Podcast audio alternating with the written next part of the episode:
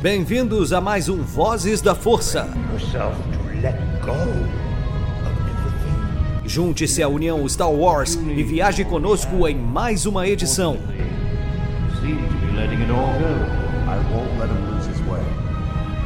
Seja também a fagulha que manterá a chama de Star Wars acesa por muitos anos.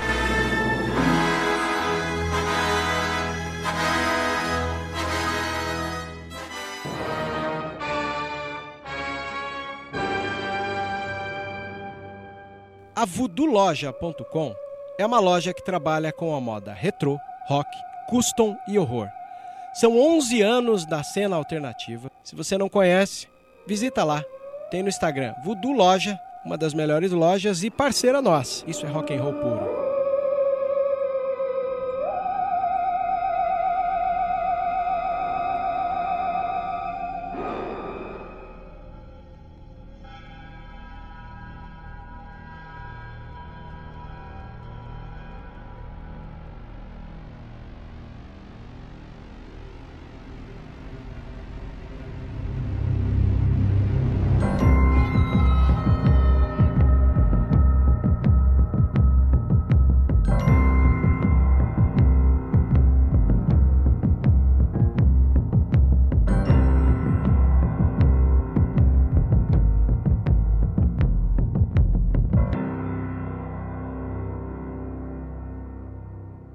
Seja muito bem-vindo, usuário da Força. Esse é o nosso programa preferido depois de assistir The Mandalorian. O programa é sentarmos e conversarmos e debatermos sobre a série.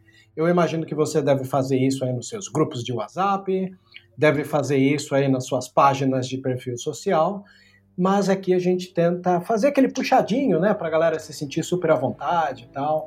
Pode ser que funcione, pode ser que não. Mas para você se sentir à vontade, sempre estar presente, né, dentro do Vozes da Força, de maneira que você se sinta participativo, pode mandar um e-mail para a gente no Vozes da Forca, ironicamente, né? vozesdaforca@gmail.com. É uma maneira da gente ler todos os recados dos nossos leitores que estão aí ouvindo esse retorno da frequência dos podcasts. Aí suponhamos que você é daquela pessoa que fala assim, pô, eu queria participar de um. Pode participar. Vem aqui, comenta um assunto que você queira falar, que a gente vai anotar no nosso bloquinho aqui. E quando rolar esses debatezinhos ou até o assunto das pautas, da qual o JP é o nosso organizador, a gente chama você para participar desse bate-papo aqui com a gente. Tá bom? Para você se sentir em casa, tomar o nosso café, só não pode usar o banheiro de porta aberta. É isso aí? E aí, JP, conte para nós como foi a sua semana de The Mandalorian para cá. Cara, é, primeiramente, boa noite, boa tarde, bom dia se estiver assistindo de manhã, que é o JP, Star Wars Storyteller, aqui à frente do Voz junto com o Vebs também.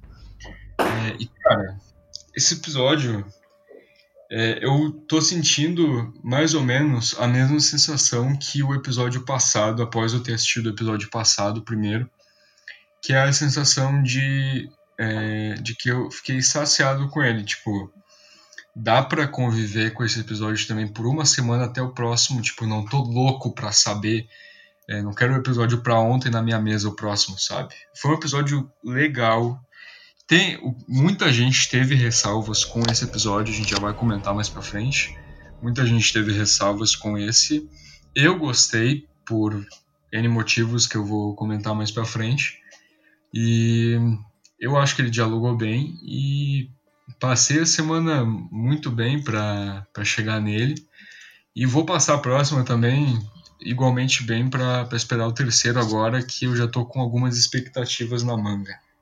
Para quem não sabe, eu e o JP fazemos parte da União Star Wars e nessa, nesse grupo, nesse conglomerado, a gente fala sobre os conteúdos e também falamos sobre os espectadores, os leitores, os ouvintes, né, de nossas mídias sobre a saga. E nessa a gente acabou conversando entre si, né, e, e cada um foi dando feedback de que os nossos queridos leitores, espectadores, ouvintes não estavam se sentindo muito à vontade com esse último episódio. Aí entra talvez essa necessidade que eu sinto, né, da gente comentar aqui das propostas que a série tem, né? A, a galera ainda não entendeu, parece, o, o, sentido e a forma das séries. Não é verdade, JP? O que, que você tem ouvido falar por parte deles? Ah, as impressões que eu mais vi até então de impressão sobre esse episódio é que ele era muito parado, um episódio com uma história à parte e até chamaram então de filler, de um filler de The Mandalorian. e, e aí, inclusive eu, eu, vi gente falando que não tinham o que comentar do episódio, tipo, é, deu ali suas impressões, falou do que, que gostou, mas não conseguiu debater porque, segundo elas, não tinham o que comentar, porque foi um episódio muito vazio, digamos assim. É, e eu concordo contigo, eu acho que o pessoal ainda não entendeu a proposta da história, ainda não sabe o que esperar dela, porque parece que não perceberam a proposta que a gente viu na primeira temporada, desde o início, inclusive. E esse episódio, inclusive, ele é muito parecido também com o episódio 5 da primeira temporada, o Gunslinger, que muita gente reclamou também, dizendo que, que era parado, uma história muito away da história principal, muito nada a ver, e que era um episódio que dava até para excluir, assim, do, da cronologia da série. Pois é, a gente pode e tem as chances de conversar aqui um pouco, meio que dando um feedback para a turma também, de qual é a maneira que a gente pensa né, que a série funciona. Aí vale lembrar aqui, principalmente, porque eu vou dar um exemplo para você, JP. Tem uma série que acho que se usar ela como exemplo, todo mundo vai entender, porque todo mundo em algum momento da vida já teve a chance de assistir essa série. Eu me refiro a Supernatural uma série que era do Eric Kripke, né? Ah, sim. Dos irmãos sim. Winchester.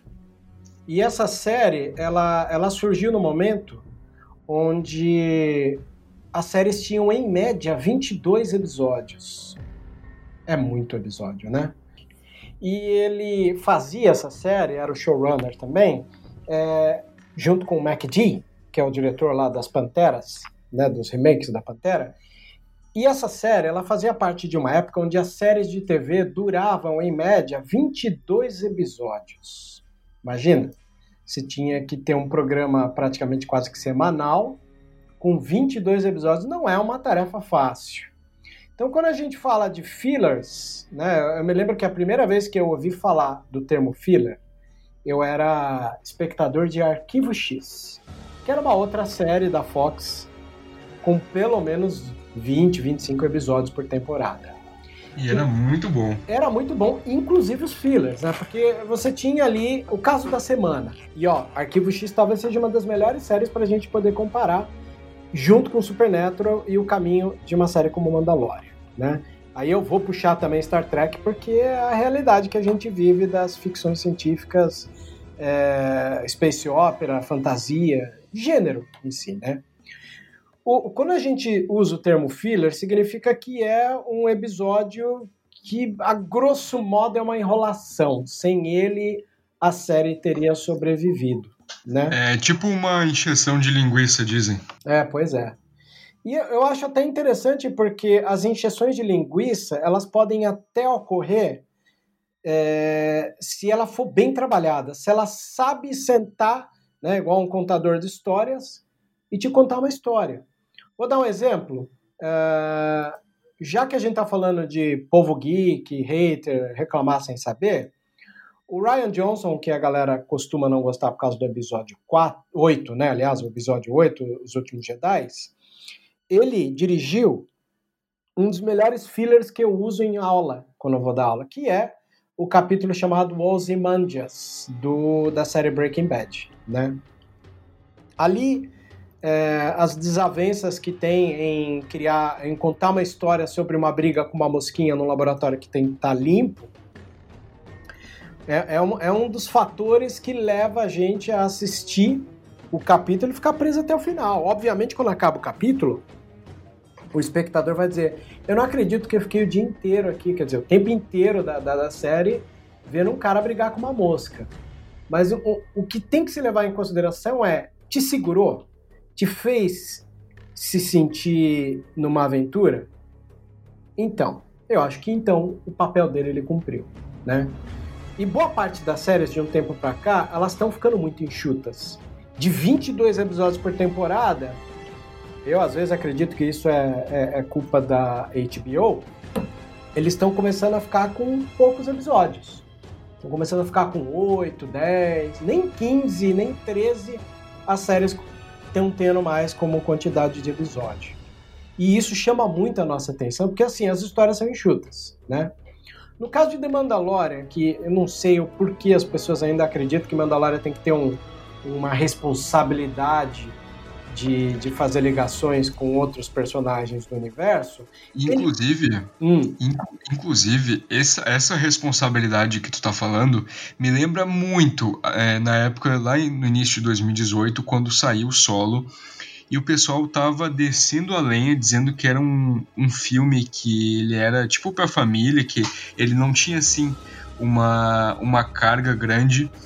E aí eu pensei, cara, mas isso que é Star Wars, tá ligado? Star Wars nunca foi sobre ser um filme assim que, que te faz pensar muito, que, que seja um filme que carrega uma responsabilidade grande ali que traga uma filosofia muito complicada, que seja um filme cabeça, sabe? Sim. Star Wars sempre foi isso. E Solo é genial por conta disso. Ele é um filme muito bacana, cheio de referência para fã. E exatamente como The Mandalorian, sabe? Ele não tem esse peso, só que o pessoal atribui esse peso a ele.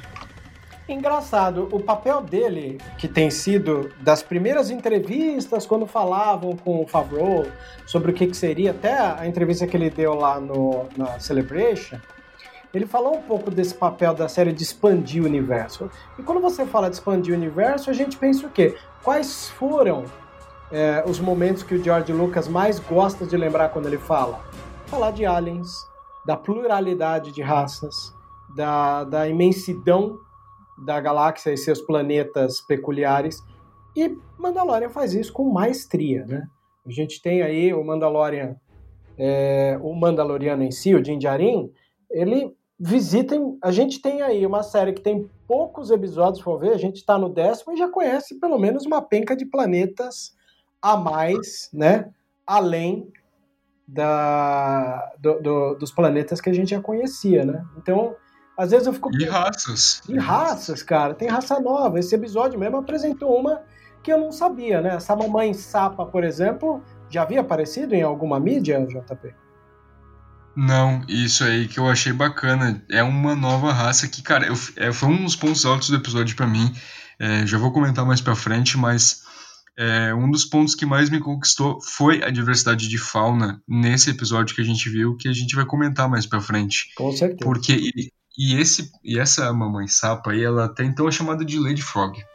E, e ela foi um dos pontos altos do episódio, não só por conta da, do assunto ali, do foco em volta da raça dela e, do, e dos ovos ali, mas também é, por conta de que a gente nunca viu essa raça antes.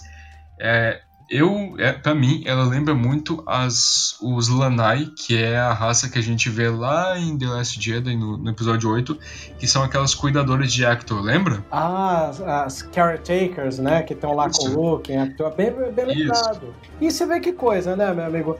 A galera, volto a dizer, parece que não entendeu. Olha só, a gente não conhecia essa, essa raça, e faz todo sentido a gente não conhecer se ela é apresentada justamente como uma das últimas da raça, e a ameaça de extinção.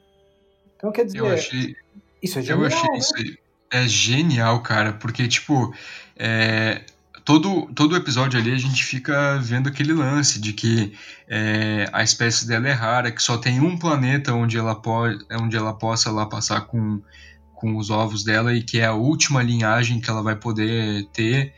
É, então parece ser uma espécie que é muito delicada em questão de sobrevivência. Lembra muito a espécie do Yoda, que o Yoda, a espécie dele ali com 100 anos, é, é uma criança ainda, está na puberdade, então é muito difícil chegarem à vida adulta, porque podem morrer antes disso. O próprio Baby Yoda né, tem 50 anos e é Sim. é um bebê ainda, então é muito fácil de, de acabarem morrendo se não terem cuidados. Então, me chamou muita atenção essa raça dela e eu tô curioso para ver se no próximo episódio a gente vai descobrir quem são. Ela menciona também o marido dela que vai ajudar na, na fecundação dos ovos lá. Pois é, olha aí. Peculiaridades que é o tipo de coisa que a gente sabe o quanto o, o, o George Lucas gostava de trabalhar. Então, a gente começa com o capítulo praticamente onde termina o episódio 9, né? Ou episódio 1 da segunda temporada, que é o, o, o Mando vindo na Speed Biker e sem qualquer tipo de referência ou didatismo, a gente tem ali alguns caçadores de recompensa é, montando uma armadilha. Aí eu te digo, é, uma das coisas que essa série sabe fazer bastante é brincar com a gente com suspense. A gente fica extremamente assim, meu Deus, o que, que vai acontecer agora? Né? E, e, e, o pessoal perde a chance de se analisar ao ver que a gente corre um risco, né? Durante a série, né? De, de o risco de, de passar mal com o personagem, a chance que ele tem, porque primeiro todo espectador está preocupado com o Baby Yoda, né? Porque você pega uma simpatia com a, com a criaturinha, então parece que todas as ameaças iminentes que vêm de fora ameaçam a criança, né? E os caras fazem aquela armadilha que ele cai, né? A gente sabe que o mando não é tão perfeito assim, voa longe, né? O, o, a Speed Biker, fazendo a criança cair no chão, todas as peças da armadura do Boba, a carne do dragão de Crate, e ele que já levanta ali tretando com meio mundo, né? Exato, e inclusive, caso alguém se interesse aí, caso alguém tenha ficado curioso, é, o, aqueles três capangas que a gente vê, um é, é da raça dos Nikito ou Naikito, e para quem viu The Clone Wars vai lembrar de um Jedi chamado Imagundi, que muita gente gosta muito desse Jedi porque ele se importava com os clones, assim como o Plo Koon, e ele também se sacrificou para salvar um planeta uma, uma civilização. Opa, esse, esse Jedi é legal, porque ele tem um dos. Uma das armaduras mais lindas de, de Clone Commanders é o clone que morre junto dele. Inclusive, existe uma ironia no nome desse Jedi, né? Existe? Opa! Dá uma olhadinha no nome dele. Am I gonna die? I'm gonna die. É uma Nossa. piada né, interna de um personagem que tá prestes a morrer. Caramba! Legal, né? Legal, porque, tipo, o foco é o sacrifício dele. Nossa, Sim. não, é não tinha me ligado nisso. Maneiro. Maneiro, né? E, e é, como eu falei, o, um dos capangas ele é dessa raça aí, dos, dos Nikito. E o outro, um é um humano, e o outro, ele. Vocês já devem. Vocês, quando vocês viram ele no episódio, vocês devem ter pensado: já vi esse, esse rosto, esse cara em algum lugar que é um baixinho, que ele usa um hobby ali, um manto marrom, parecido com um Jawa até. E o rosto Aliás, a língua dele lembra um Jawa, né? A maneira como ele fala é, lembra muito o dialeto sim. Jawa, né? Sim, sim. E, e aí a gente vê que o rosto dele parece uma máscara, que é uma máscara mecânica ali, robotizada. E aí vocês devem ter pensado que reconheceram ele de algum lugar, só não sabiam de onde. E a gente viu esse alien lá no episódio 7, em The Force Awakens, lá no, no entreposto Nima, em Jakku, ele tá junto lá com a, com a Ray pra é, sucateando coisa lá pro Unkar Clutch lá, que, que era o chefe lá. E a gente vê esse mesmo Alien, a gente vê até ele dando uma discutida com a Ray, e a gente infelizmente não sabe o nome da raça. Olha só que coisa esquisita em Star Wars. Pela primeira vez a gente não sabe o nome da raça de um personagem a gente sabe o nome do personagem que aparece no episódio 7. O nome dele é Scrapjaw Motito. Oh. E, na, e na verdade, o nome dele não foi nem dito no dicionário visual do episódio 7, ou no guia de espécies. Foi dito pelo Pablo Dalgo, nosso, tira, que sempre tira dúvidas aí, o, o cara do, de lore de Star Wars. Ele respondeu em 2016 no Twitter falando que o nome desse cara era esse, Scrapjaw Motito. Motito. E no próprio dicionário visual não diz tanto o nome dele quanto a raça, ele só está descrito como Alien do entreposto Nima número 14, ou número 4, pelo que eu me lembro. É, número 4. Só tá tipo como um figurante, o que é bem estranho em Star Wars. E a raça, infelizmente, a gente não sabe, mas o nome do personagem que é da mesma raça lá em The Force Awakens é esse. E quem sabe possa ser o mesmo, então. Pô, pode crer. E detalhe interessante, né? Porque na hora que você veio comentar comigo dessa questão do, do, do de que a raça não foi revelada e tal, eu havia pensado que esse nome havia sido divulgado, né? Na, no dicionário visual, mas estou surpreso. Bom, enfim, ele dá conta dos três ali, né? Do Nicto, da, dessa raça aí, que e aí, no meio disso, essa raça que não tem o nome revelado vai lá e mostra que tá com o Baby Yoda de, de refém. Olha só. Essa cena, cara, falhou a batida do coração. Pois é, porque deu medo. Você vê que o medo toma conta de nós, espectadores, mas também toma conta do mando, né? Essa é a questão onde a série, de novo, faz o seu papel funcionar né? Enfim, mas estamos no caminho. Ele se livra deles, faz a troca, ele pede um jetpack, né? Ele dá o jetpack, pega a criança e aciona o controle do jetpack, né? Aí entra a tecnologia mandaloriana, nem sempre é conhecida, né? Tanto que a armadura do, do, dos Mandalorianos é um verdadeiro arsenal e geralmente ninguém sabe o que vai surgir dela. Essa é uma das questões Exato. que não é a primeira Sim. vez que a gente vê isso, né? todo momento. Essa sensação que está nas entrelinhas é algo muito comum no episódio 2, né? Quando o, o Django está lá sempre com um truquinho eh, embaixo da manga, seja lutando contra o, o Kenobi ou seja lutando contra o Mace. E, de novo, a gente está tendo isso na série, como teve nos desenhos e tal. Eu gosto bastante desse, desse papel né, que, que a série tem, é, de expandir também uh, como é que funciona a armadura de Mandaloriano. E com a, com a Speed Biker quebrada, ele faz um, uma vara lá e coloca quase todos os equipamentos né, para levar. Eu acho isso uma das cenas mais bonitas, porque é deserto, carregando tudo, até que ele consegue chegar em Mos Eisley, né? Que é aquele lugar, né? É isso? É, pelo que eu vi é Mos Eisley. Até porque tem a cantina lá de, de Mojave que a gente conhece já. E, e aí, inclusive, eu acho muito legal o jeito que ele chega lá, porque ele chega com, com os destroços lá da armadura e das coisas, dos pedaços speeder, num. Que nem tu falou, numa vara e chega lá andando como se fosse um cara que recém saiu de um campo de batalha e, e tá saindo e aparece ele atravessando o deserto.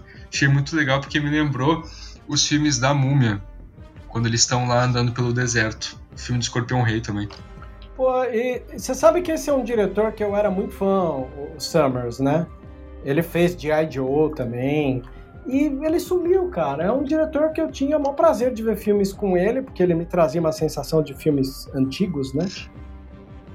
E de repente sumiu. Nunca mais ouvi falar desse diretor. Eu preciso até depois dar uma olhadinha se tem algum projeto dele que ficou parado, tá para lançar. A gente sabe como em épocas de pandemia os diretores querem segurar para ver, né, se a obra pode ter uma vida em cinema caso o mundo volte ao normal, mas não vi não. Enfim. Pena, porque. Pena, porque os filmes da Múmia eu gosto muito, eu muito também. mesmo da franquia da Múmia. Até o Escorpião Rei, que é tido como um filme descartável, eu sou muito fã. É, também. Né?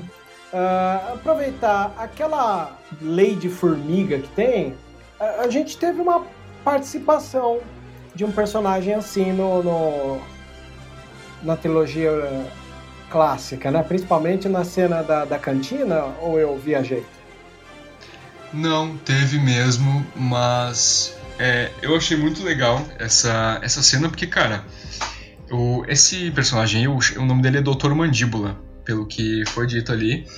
E não sei se é se, é, se foi o apelido da personagem da pele Moto, que eu adoro aquela personagem da Amy Sedaris. E o, pelo que a gente sabe até então, não tem o nome dessa raça, mas é, para quem jogou é, o Star Wars The Old Republic, o, MMO, e para quem também leu a, as HQs antigas de Dawn of the Jedi, o Alvorecer do Jedi, que passa-se lá 25 mil anos antes do, dos filmes, época que a República ainda estava sendo recém-formada, a gente vê uns person a gente vê lá uns aliens chamados Kilik, que eles lutaram contra os Hakata, que era aquela raça que a gente vê em KOTOR, eles eram os criadores lá da Starforge, que foram o primeiro império lá do, do lado sombrio que dominou a galáxia, o Império Infinito. Eles lutaram contra esses Kilik que eram idênticos a essa formiga, quase iguais, tem algumas diferenças só. E teve até inclusive uma batalha, inclusive o, esses Kilik eles eram nativos de Alderan, antes de Alderan se chamar Alderan.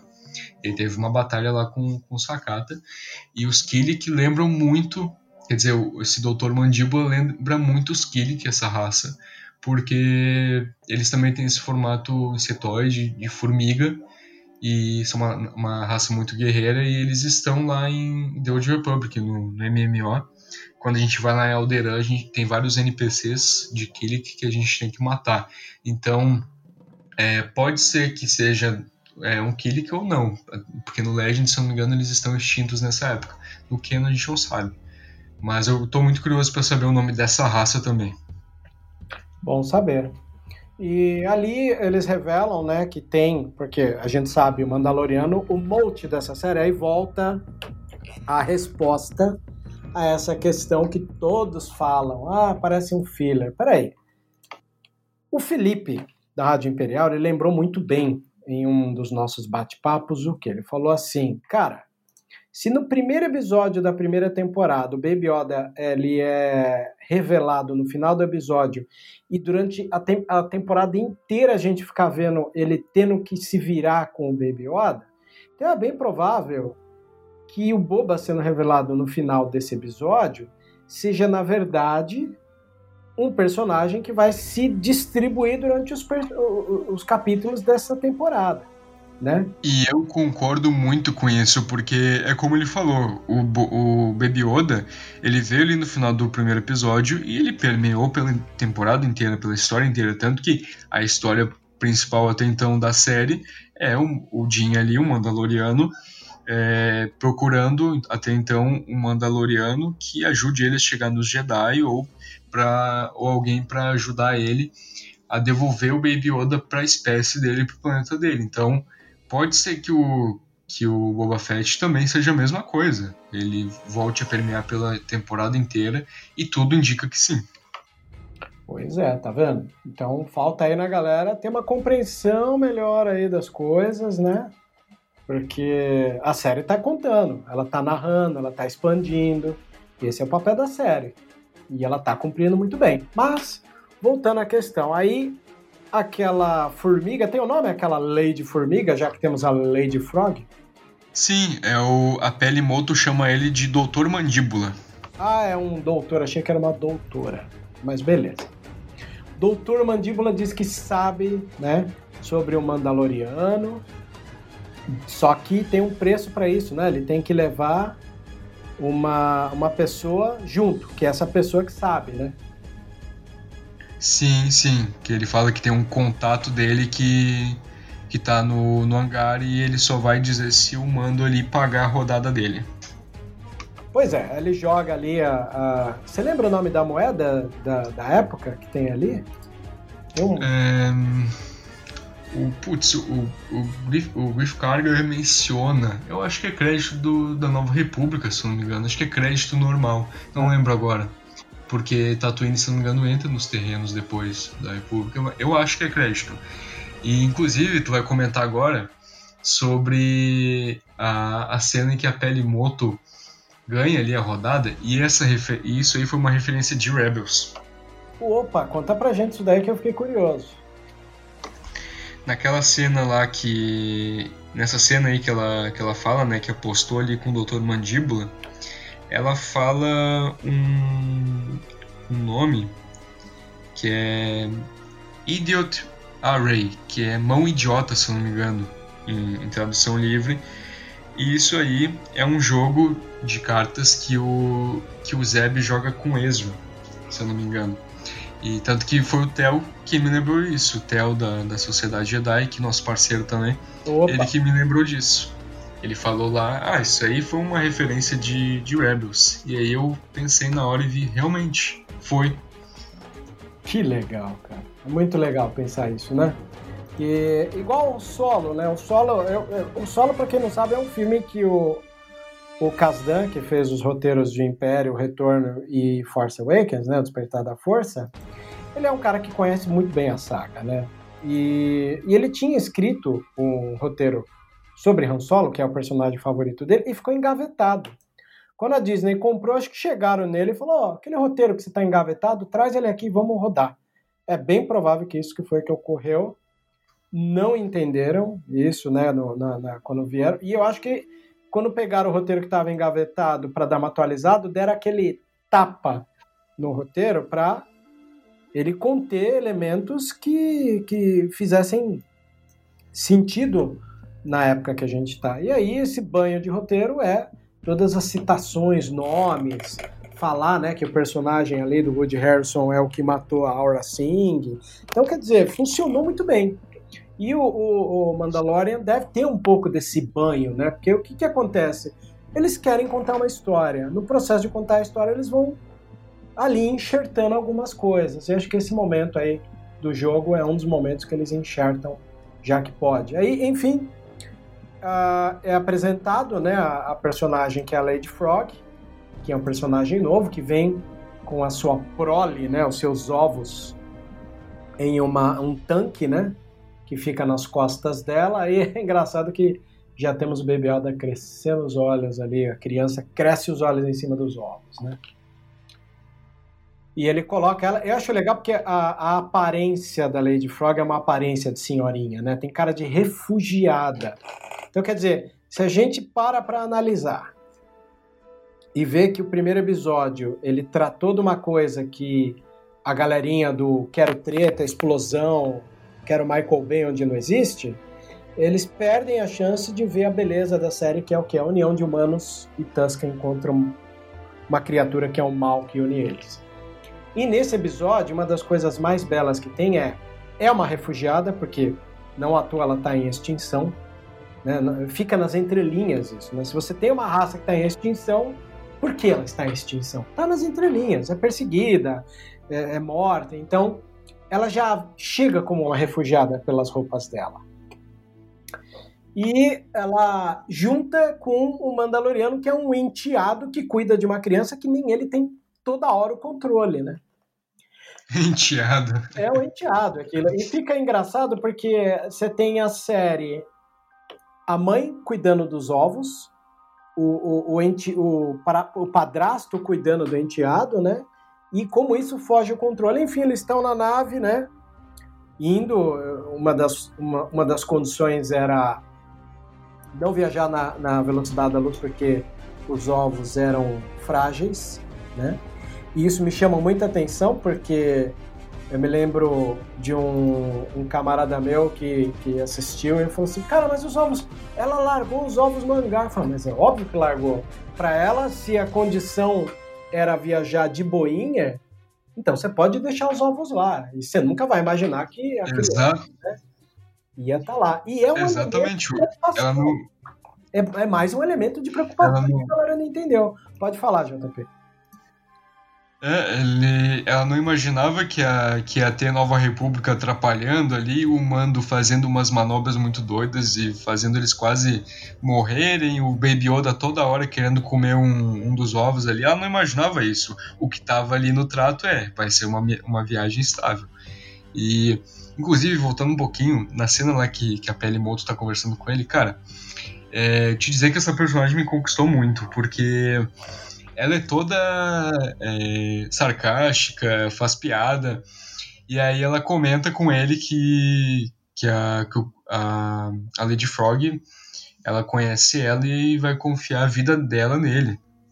E aí depois ela dá uma sacada e ele fala: Ué, mas tu não disse que confiava a tua vida nela? E ela disse: Eu conheci ela há 10 minutos.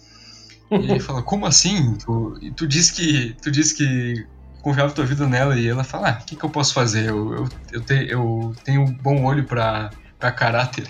E aí pega lá um pedaço da carne de Dragon Crate, que inclusive está sendo assada com um motor de pod race. E aí ela vai lá e, e come e tal. Eu acho essa sacada genial da personagem dela. É. A gente. Hoje eu estava dando uma aula de, de animação e a gente fala que ações secundárias de um personagem ajuda você a dar uma credibilidade nele. Então é bem provável que quando a gente vê a Pelimoto é, com esse discurso, comendo carne, é, falando língua alien, né? Porque ela fala língua alien muito bem ali, né? Ah, sim, sim. Que é um outro ponto legal. É uma maneira de você ter ações secundárias para causar uma credibilidade. Pois bem, eles estão ali viajando em baixa rotação e surge a nova república, tipo guarda rodoviário parando eles, né? Temos algum, algum elemento importante nesse diálogo aí de easter egg, JP? Bom, nós vemos que que o, a Nova República para ele ali, dois pilotos, e aí não são mais, não são ninguém mais, ninguém menos que Dave Filoni, o grande o grande criador aí de The Clone Wars, Rebels e agora The Mandalorian junto com John Favreau. Ele quem estava lá, é, ele que era um dos, dos pilotos e ele apareceu inclusive na primeira temporada junto com outros diretores de outros episódios que era a Deborah Show e o, tu lembra, Vebs? Lembro, Rick Fumuima, que é o diretor também. Isso. Do segundo e do sétimo episódio do Mandalorian primeira temporada. Isso. É, é, lá no episódio no episódio 6, lá da prisão, eles aparecem também. E aí o, o nome dele é Capitão Wolf, se eu não me engano o que é uma referência genial, porque a gente sabe que o Dave Filoni adora lobos. A gente vê isso no Commander Wolf, que é um clone, a gente vê tanto em The Clone Wars quanto Rebels. Ele foi um dos que conseguiu tirar o chip e não obedeceu a OD-66. Ufa, o Rebels, inclusive, é muito fã dele.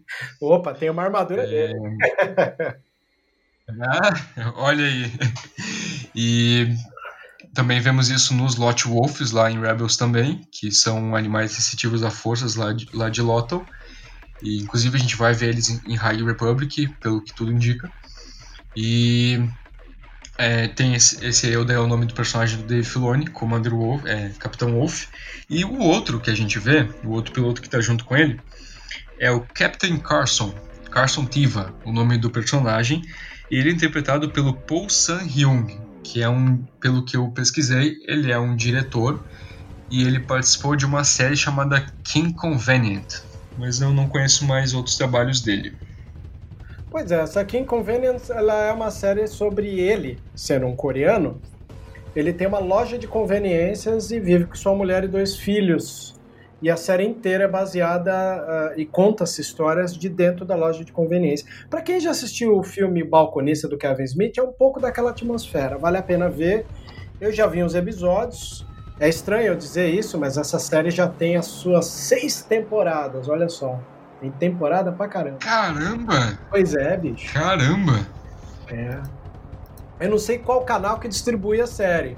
Mas você aí deve saber os seus caminhos para tentar chegar ao acesso da série, que vou dizer é descontraído, vale a pena, é uma série leve e divertida. Tem que, tem que assistir. Obrigatório ver uma série sobre imigrantes né, nos Estados Unidos. Aumenta a nossa tolerância né, e compreensão do mundo atual. Né? Enfim, uh, eles eles param, né, e pedem alguma coisa de informação dele. Você sabe alguma das, dessas informações que eles pediram? Temos alguma informação, JP? Bom, eles pedem. Um, eles pedem. Putz, agora eu não lembro. Mas eles pedem para ele se identificar. E, e eles pedem, se não me engano, um ping porque e aí o mando responde que não era obrigatório. Ah, eles pedem um, uma transmissão, um sinal, e o mando diz que ele não era obrigatório voar, é, emitindo um sinal. E aí nisso o comandante Wolf ali, o Dave Filoni, fala que agora com as leis da Nova República ele é obrigado sim. E aí ele fala para ativar o transponder dele ali para emitir o sinal. E nisso o Mando fala que não tem o equipamento, né? Ele, na verdade, isso aí eu acho uma sacada bem interessante do, do Mando para mostrar que ele realmente é um Mandaloriano, porque Mandaloriano é sem paciência, não quer saber de gente é, dizendo o que, que, ele pode fazer e o que não pode. E a gente vê isso nessa parte, porque o Mando ele podia simplesmente contribuir ali com eles, mas ele prefere que não, tá ligado? Ele fala que não tem o equipamento, é, que o equipamento está estragado para enviar o, a resposta. E aí nisso o comandante Wolf ali, o Dave Filoni, fala que eles podem esperar, dá uns, uns, um tempinho ali, o, que eles ficam em silêncio e o Mando fala, cara, ele pensa, né, cara, eles, eles não vão me deixar em paz. E ele fala, opa, o, do nada ele fala, opa, o, o equipamento está funcionando agora. E aí ele, ele envia a resposta ali. E aí nisso a personagem lá, Lady Frog, ela ela emite um barulho ali da, da língua dela, né? Tipo, dá um, um grito. E aí nisso eles perguntam o que, que é, né? E aí o mando diz que, se eu não me engano, é o motor do hiperespaço que tá, que tá com turbulência e aí o, tá fazendo aquele barulho estranho. Pelo que eu me lembro, ele fala alguma coisa assim. Você vê que coisa, e né? Nisso... É um refúgio isso. Se a gente já sabe que ela é uma refugiada e tá indo escondido ali, que era parte do trato, não cabe ao mando dizer que estava carregando uma refugiada. Né? Começa aí a história. Exato. Bom, a parte interessante disso é que ele não podia revelar para a Nova República que ele estava com uma refugiada ali. Então existe um peso social muito interessante de se analisar a uma refugiada que não está registrada nesse voo, que também não está registrado. No meio disso, ele, ao tentar mentir, ele foge. Um ponto interessante de se observar é que se a galáxia padeceu com o Império, a gente vai ver a Nova República com uma paciência do cão para não sair atirando em cima, né? Do, do Mandaloriano. Porque ele foge e eles vão atrás e falam, cara, colabora, né? Você vê, eles ainda acabam ajudando. Eu acho Pode falar. Eu acho isso muito interessante. Eu acho muito interessante essa sacada, porque para mostrar qual é a diferença, né? Porque depois que, que a, a Lady Frog emite aquele som, né? E ele responde, ele inventa que é uma coisa do, do motor do, do hiperespaço. É, ele fala que estava tudo certo, que, que ele já tinha feito tudo ali, e o pessoal da Nova República fala: tá, agora a gente precisa que tu envie um ping. E aí ele fica sem entender, e aí ele, ele, ele fala, né, ah, é, que é, inclusive foi uma sacada genial, porque ele fala, né, May the Force be with you. Ele fala que a força esteja com você e o, e o comandante Wolf fala, ah, você também, pra, esteja com você também. E aí ele dá um tempinho ali ele, eles falam, né, ah, a gente precisa ainda que tu envie o ping. Aí ele daí começa a fugir. E aí, como o Vebs falou, a gente vê que de primeiro eles não atacam o, o mando, eles ficam só falando até, né? Pô, colabora aí, cara, a gente não quer atirar em ti, vamos, vamos colaborar. E ele fica fugindo é, no meio ali da atmosfera daquele planeta. E aí o, o comandante Wolf até fala, né? Pô, onde é que pensa que ele vai com um, um troço desses, né? Uma lata velha. A Razor. É, é, é. que a Razor Crest ganhou a mesma condição de, de uma Falcon Millennium, que é uma lata velha. Não tem jeito. A banheira. Tem, tem uma coisa interessante de se analisar aqui no, nesse bate-papo entre eles, que eu gosto muito, é a hora que eles citam, aí vem a minha dúvida aqui, você que é a nossa enciclopédia aqui, né? Eles já chegam sabendo que o registro é Razor Crest, uma coisa para mim nova na série, né? Não sei se isso faz parte do, dos dados, enfim. Eles chegam lá, Razor Crest, né? E, e querem saber a, a, a situação ali do, do, do, de emitir o sinal, né? E eles citam uma base, não citam? Essa base, ela, ela, ela tá em alguma outra situação da série ou não? Porque assim, eles eles, eles param o mando, é, quebram o gelo, o mando, o mando fala, né, que, que, não, que não era, é, ele era de antes do Império, né, é, porque eles estão procurando remanescentes do Império, e a gente sabe que tem, porque o próprio Moff Gideon é isso. E aí ele fala que, é, que, que, ele é de antes disso, e os caras falam, beleza, então manda o ping pra gente saber que tá tudo bem. E ele tenta fazer essa malandragem que não funciona, aí entra essa, essa questão corporal dele, né? Você vê o capacete dele meio que negando. E aí, será que. Ele não quer entrar naquele papo, né? Então ele dá desculpa, ele fala que não tá funcionando, né? Conforme você diz. É... Aqui. Vai ter que nos acompanhar até o posto de Adelphi. Já temos uma outra situação? No caso, tu, tu, quer saber se a gente sabe dessa base em outro local? Isso, exato. Não, a gente foi a primeira citação dessa base. Ela, em algumas legendas, ela foi citada como estação, mas ela é, é uma base aí, um, um entreposto, que era onde queriam levar ele, né? Queriam acompanhar o mando até lá. Ah. Mas a primeira citação foi em The Mandalorian, no, no capítulo 10.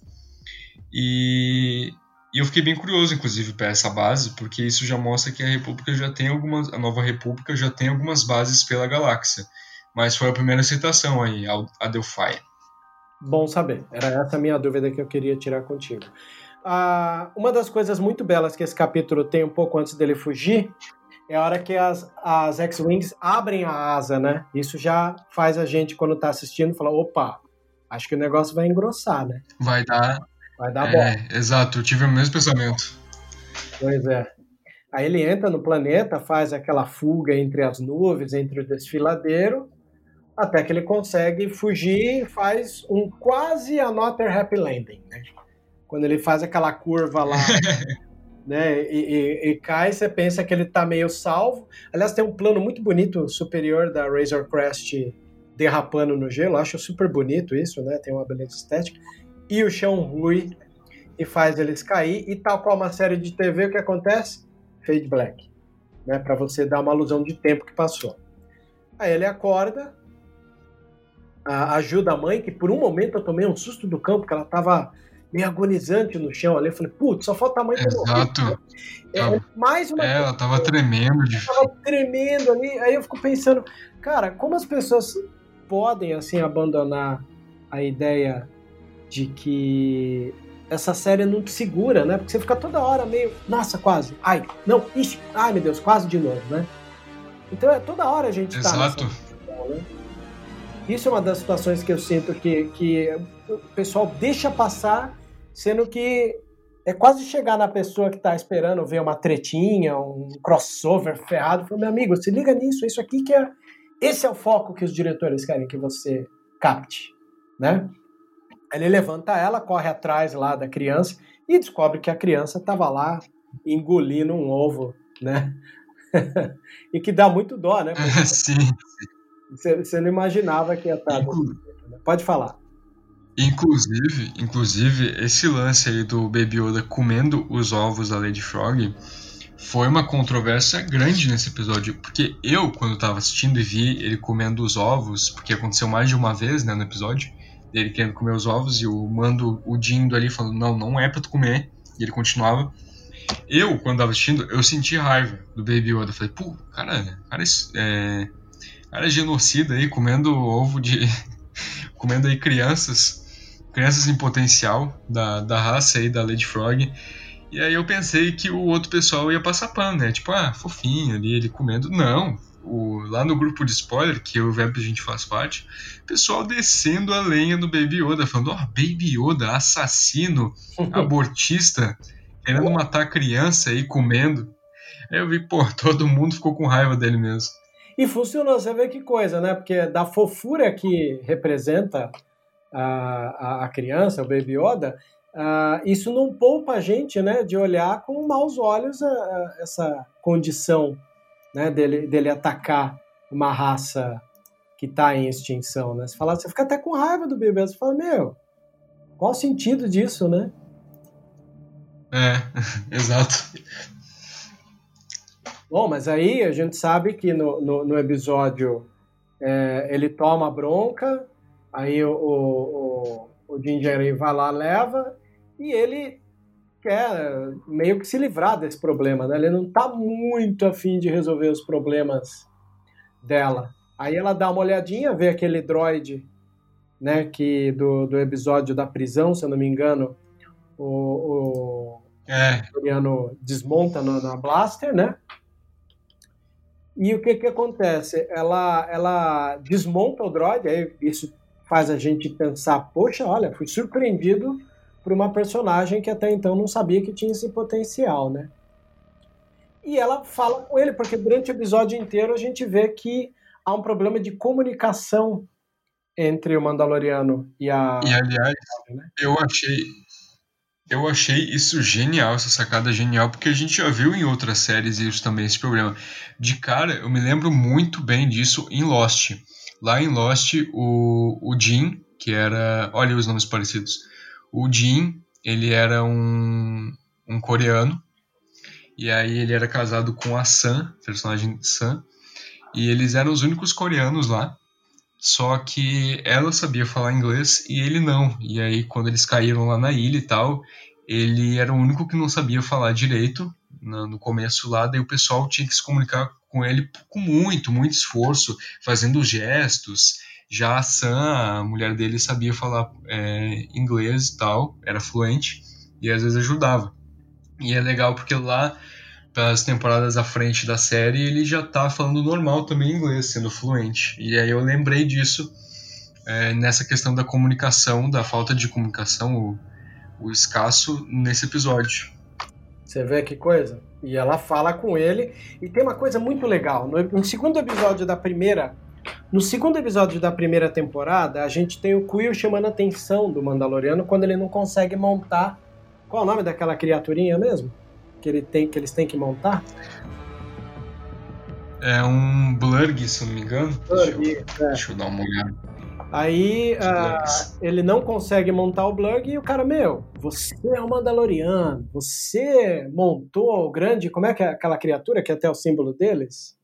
Um, um... É, mano, eu acho muito maneiro essa, essa cena, porque foi onde recanonizaram os mitossauros. Que ele fala, né? O, o Quill, o Quill vai lá e fala, cara, tu é um Mandaloriano, os teus antepassados montaram no mitossauro, no grande mitossauro, e tu não consegue montar um Blurg.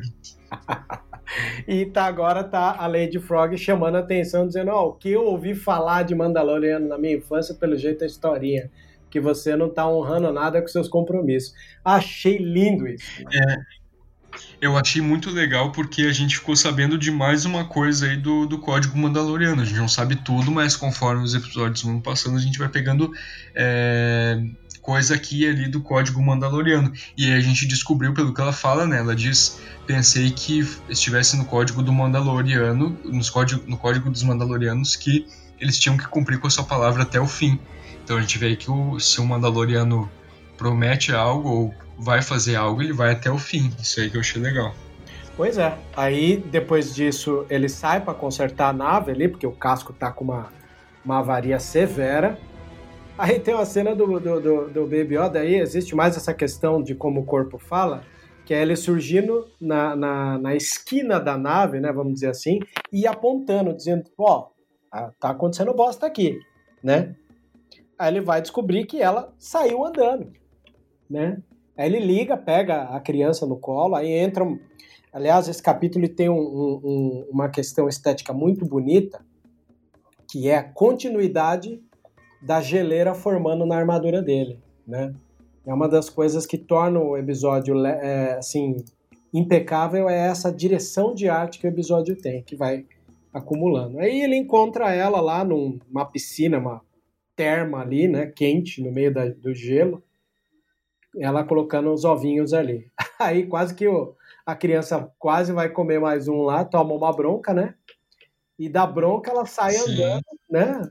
E a gente vê no fundo, eu quando tava vendo esse episódio e vi aquele monte de coisa, eu achei que ia ser só cenário para homenagear Alien que tanto gosto, né?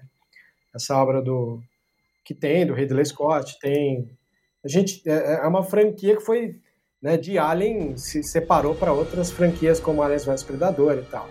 Mas uma das coisas que eu gosto é, são os ovos de Alien. E quando aparece no fundo, eu sabia que era uma referência de Alien. Eu só não imaginava que o Baby Yoda lá, e ao abrir um ovo, que de aí é, esteticamente o ovo aberto parecia um ovo de Alien do filme que a gente conhece, ele vai lá e come uma aranha e a gente vê que foi despertado quase todos os ovos e ali do, do, do, do canto a gente vê mais aranhas chegando, né? E aí a mamãe, a Lady Frog, se toca do que está acontecendo. É, até achei interessante porque ela estica a língua ali, né?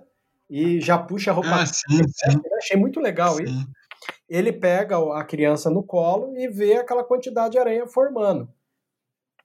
Aí vem uma aranha. E aliás, e aliás, tu, tu mencionou antes ali a questão da, da franquia Alien ter se desprendido ido para Predador, né? Alien vs Predador.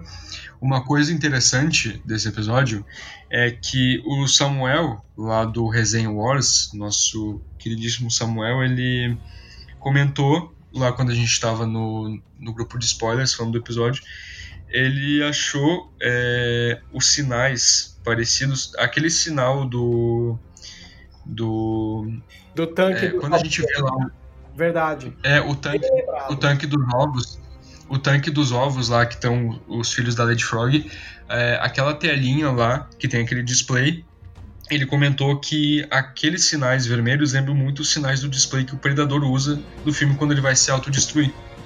Cara é tão bem lembrado isso, é, nossa saudação para o Sam que Samuel uma pessoa fenomenal aí é um dos fanfiqueiros mais é, criativos, né, do nosso campo, assim, da nossa número de páginas. E essa lembrança dele, na hora ali, eu tava ali, conversei com ele também, e lembra mesmo, né, ali no, no primeiro Predador lá com Schwarzenegger, que é na selva, é, a gente lembra que o Predador aciona no seu bracelete a bomba, né, que ele se transforma, que é através de gráficos de, de, de figuras muito retas, algum, alguns traçados vermelhos. E isso é o que estava ali no painel do tanque dos ovinhos, é verdade. Então, Sam, bem lembrado. Da incubadora. Da incubadora é. ali, faz todo sentido, às vezes, ser uma homenagem escondida ali. Bom, enfim, aí começa a vir um monte de aranha, aí o que, que a gente tem? Mais maternidade que o capítulo tem, as pessoas não pararam para se ligar, infelizmente. Que é o quê? A gente tem a Lady Frog cuidando da sua prole, a gente tem o Mandaloriano cuidando da sua criança, a enteada, e agora a gente tem uma mamãe aranha, uma senhora aranha, né? Que vem defender o ataque dos filhotes dos ovinhos, né? Então vale a pena lembrar qual é o nome dessa aranha mesmo? A gente sabe tem muita gente que lembrou as aranhas que tem em Rebels, mas na verdade, tanto as aranhas de Rebels como essa aranha dessa série são uma homenagem clara, né, às concept arts, que é uma coisa que eles têm costume de fazer, né? Se a gente lembra que Rebels usou o Zeb, que era uma, uma concept art do que viria a ser o Chewbacca, uh, essa aranha que fazia parte de uma concept art também foi reaproveitada, na é verdade? Mano, foi incrível isso. Quando apareceu as aranhas, eu de cara me lembrei das aranhas, tanto das, das Quarkina, que são as aranhas de Rebels, como eu lembrei também das aranhas Kinrat, que são lá de Kotor, de Kotor 1 e Kotor 2. Que a gente vê lá nas cavernas de Dantooine quando a gente vai pegar os cristais para construir nosso sabre no jogo. Lembra muito daquelas aranhas também. E eu pensei que fosse de Rebels, mas depois eu fui dar uma olhada mais por cima e eu vi que na verdade elas tinham algumas diferenças, tanto no tamanho como também é, na fisionomia, na, na, na, anatomia ali e também no número de patas. E sim, como o Vebs mencionou, essas aranhas, tanto elas quanto as Krykina de Rebels, elas foram inspiradas em uma concept art, uma arte conceitual, feita pelo brilhantíssimo, cara, eu, eu gosto muito dele, do Ralph McQuarrie que ele foi o cara que fez a maioria das concept arts pro episódio 4 lá, pra trilogia clássica, e pro episódio 5, e parte de uma concept art, isso parte de uma arte conceitual, onde o Luke tá lá em Dagobah, e aí ele encontra essa grande aranha e vários, vários ovos em volta dele, igual a cena de The Mandalorian. É só pesquisar aí que vocês vão ver a, essa concept art que é muito linda. E a aranha é, é quase igual àquela. E infelizmente até então a gente não tem o nome dessa aranha de, de The Mandalorian até então. Talvez é, seja revelado no dicionário visual. Mas a gente sabe que no Legends essa aranha já apareceu. E ela foi inspirada também no mesmo desenho do, do Ralph McQuarrie, que é a Nobi White Spider. Ela é bem parecida com essa. Aí não sei se vai ser o mesmo nome ou não. Ah, que bom. Bom saber.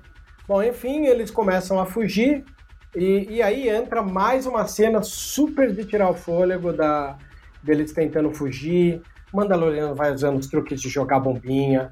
A Lady Frog começa a saltar tal qual o lagarto, o sapo, né? De uma maneira super chamativa ali.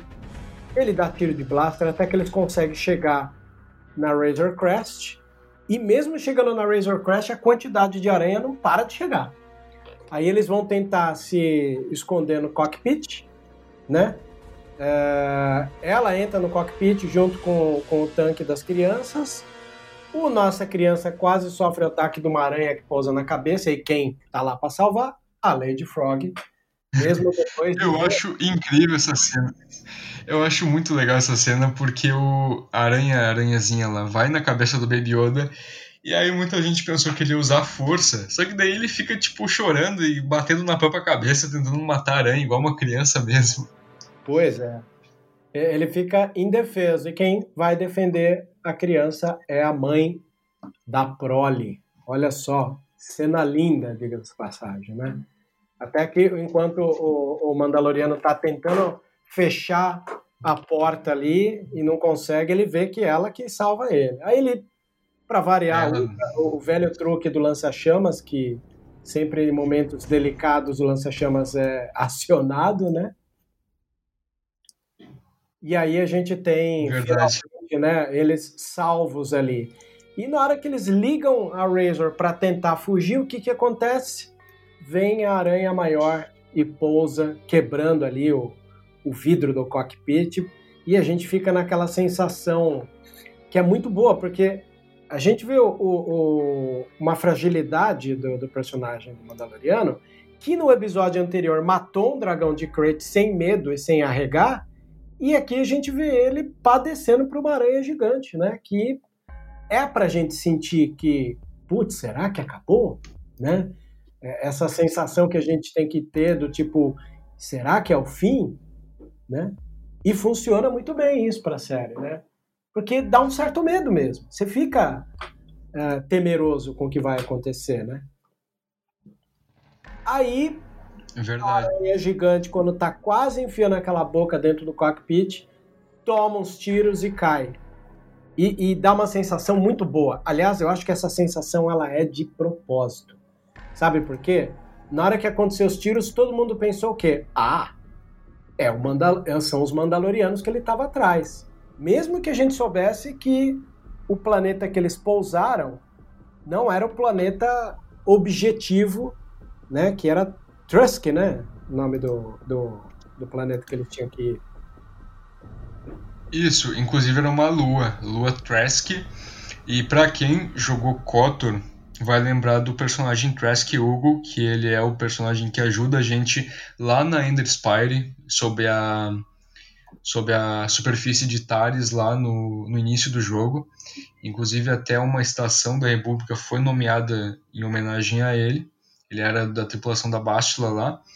E aí tem agora essa lua no Keno e também tem um planeta perto dessa lua, que é a, a Pelimoto menciona como o gigante gasoso Kolaiben, o nome, Kolaiben. Ó, oh, você vê que coisa? Não é fraco não. Mas enfim, é, a maneira como é construída esses tiros de blaster que vão chegando faz a gente achar que seriam os Mandalorianos. Aí na hora que ele sai lá fora, o que, que é? São os dois pilotos das X-Wings da Nova República, que eles né, haviam sido despistados. Né? Aí entra um diálogo muito interessante disso, né? que é eles dando uma bronca nele, né? como se não bastasse. Esse é, é, é, o capítulo que eles tomam branco, na é verdade? Que o, o, o, o capítulo de Mandaloriano mais né, dentro dessa lógica que a gente tem do tipo, ó, oh, o grande Mandalorian. Peraí, o grande Mandalorian tomou uma bronca feia da Lady Frog e agora dos é. pilotos, né? Que salvaram o rabo deles. Né? Acho lindo esteticamente que quando ele desce do cockpit tem teia para tudo qualquer lugar, né? Aí fica até dá até um certo medo, né? Aí eles falam que puxaram, né, a, a ficha da, da Razor e fala que tinha um mandato de prisão por causa do sequestro do prisioneiro X6911.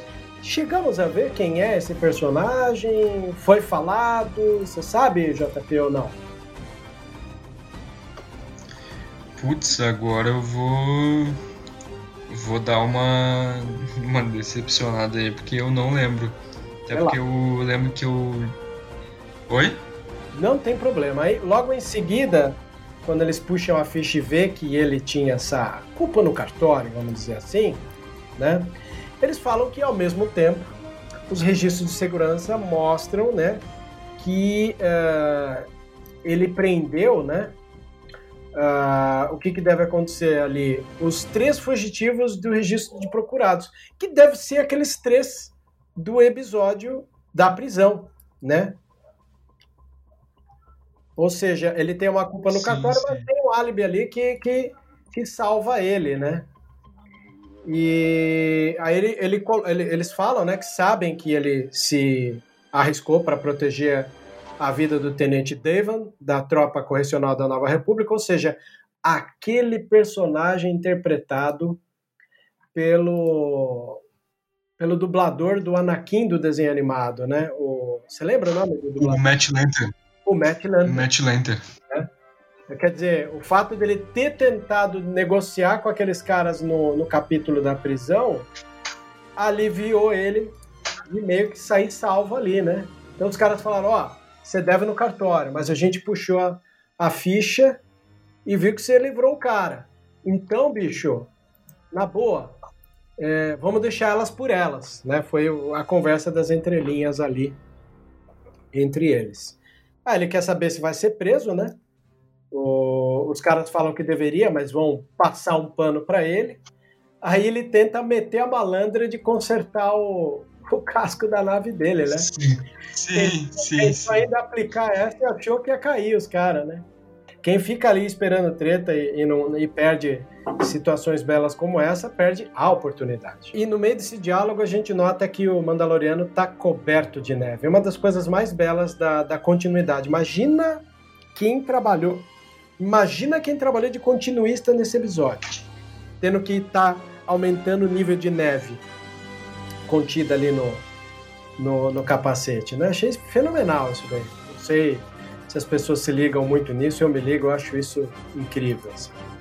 Mas enfim, eles livram a cara dele, né? Aí ele volta, tem, conserta o que tem que ser consertado e consegue subir com a nave despinguelante. Aí entra aquela imagem que a gente se vê, né? A gente viu o trailer ficou imaginando, nossa, no trailer tem a, a Razor Crash toda despinguelante, acho que vai dar problema isso daí, né?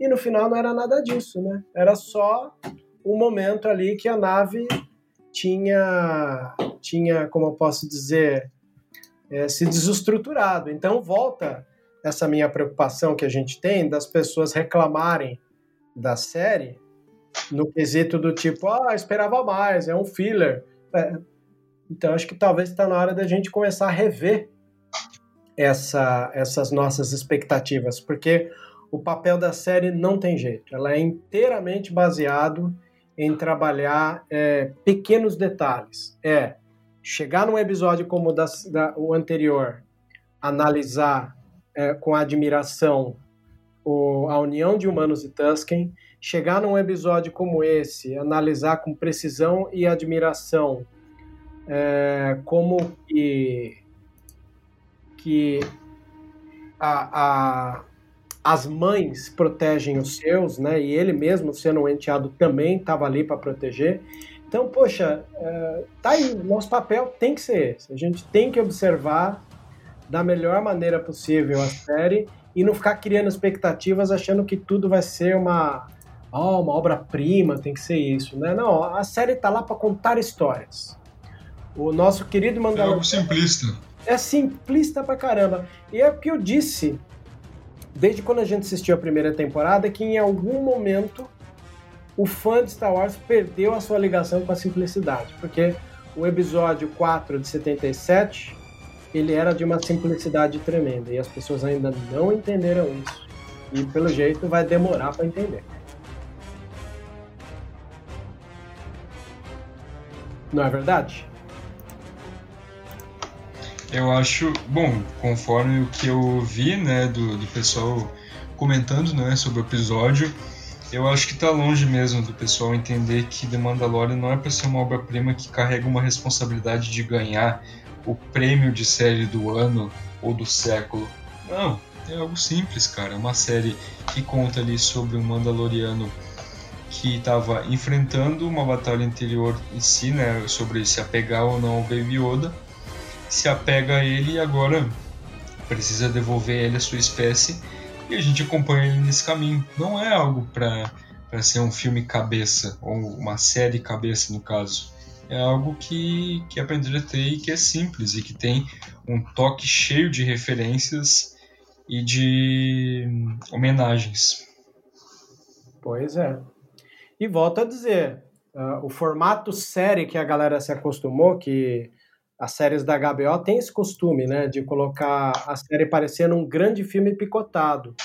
É diferente, né? As séries antigas, que é onde o Filoni e o Favreau bebiam da essência, eram séries semanais, parecido com séries que não faz muito tempo que tinham um formato desse. No caso, a gente falou Arquivo X, falamos de Lost, falamos de Star Trek, que é o quê? É um avanço para a gente conhecer o universo que se propõe a contar, e esse universo, embora a gente conheça bem Star Wars, é, não conhecemos ele tão bem, porque é um período que não tinha sido contado história, né? Que é pós-retorno de Jedi e antes de O Despertar da Força. Então temos aí a chance de conhecer da melhor maneira possível uma lacuna temporal que nós, que nós não conhecemos, né?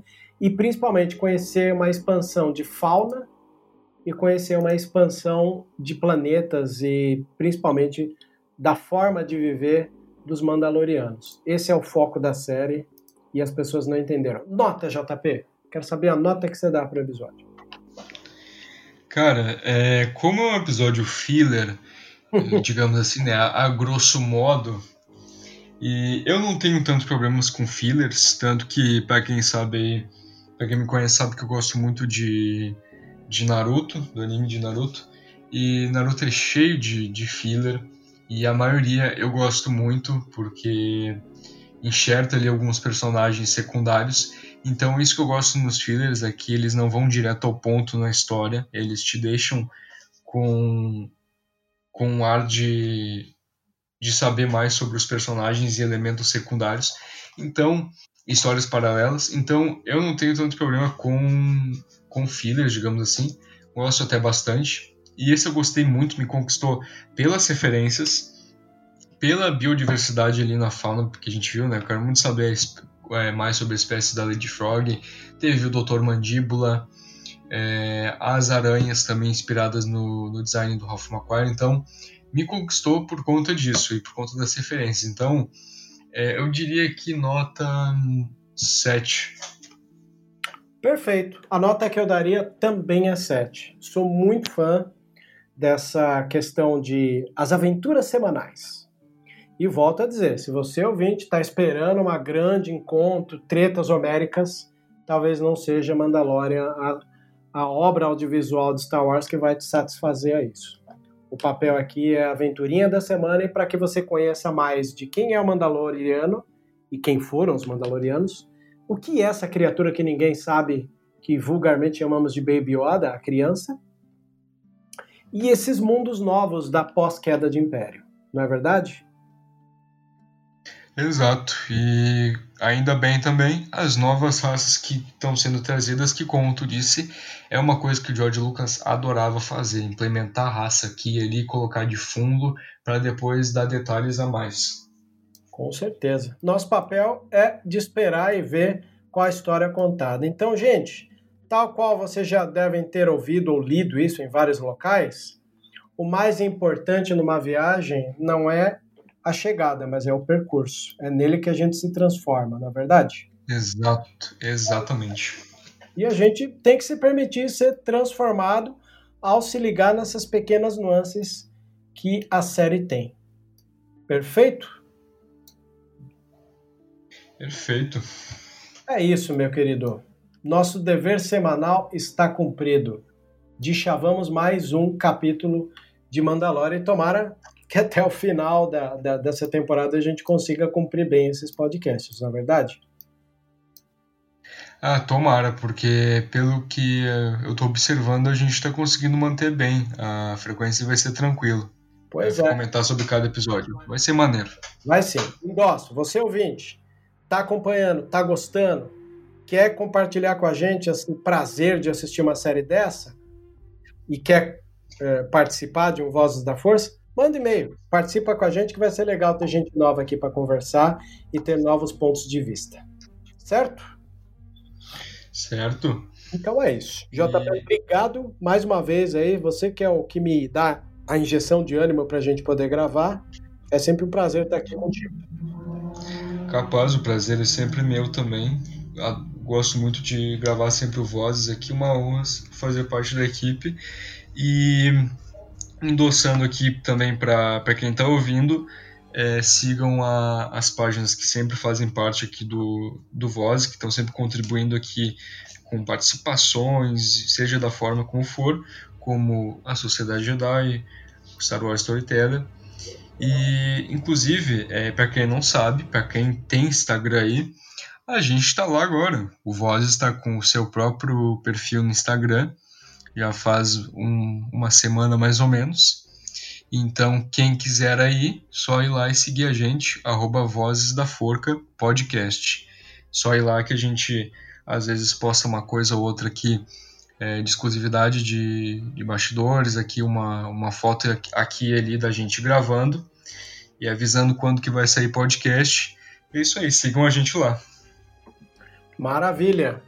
Para quem é, não imagina a, a, vantagem que tem né, de estar num, num, momento como esse, pode então conferir tá, uh, no nosso podcast.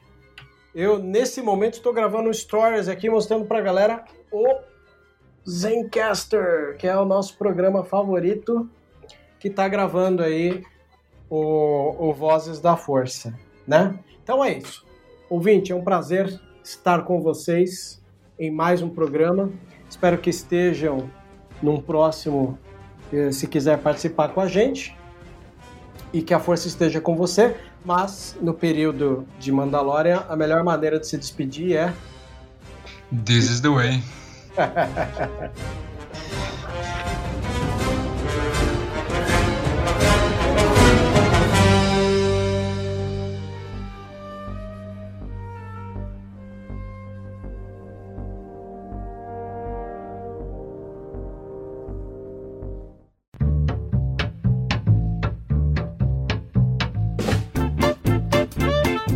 Você ouviu e vivenciou Vozes da Força. Por hoje é só. E que a força esteja com você sempre. Aqui é o comandante Paul Dameron desligando.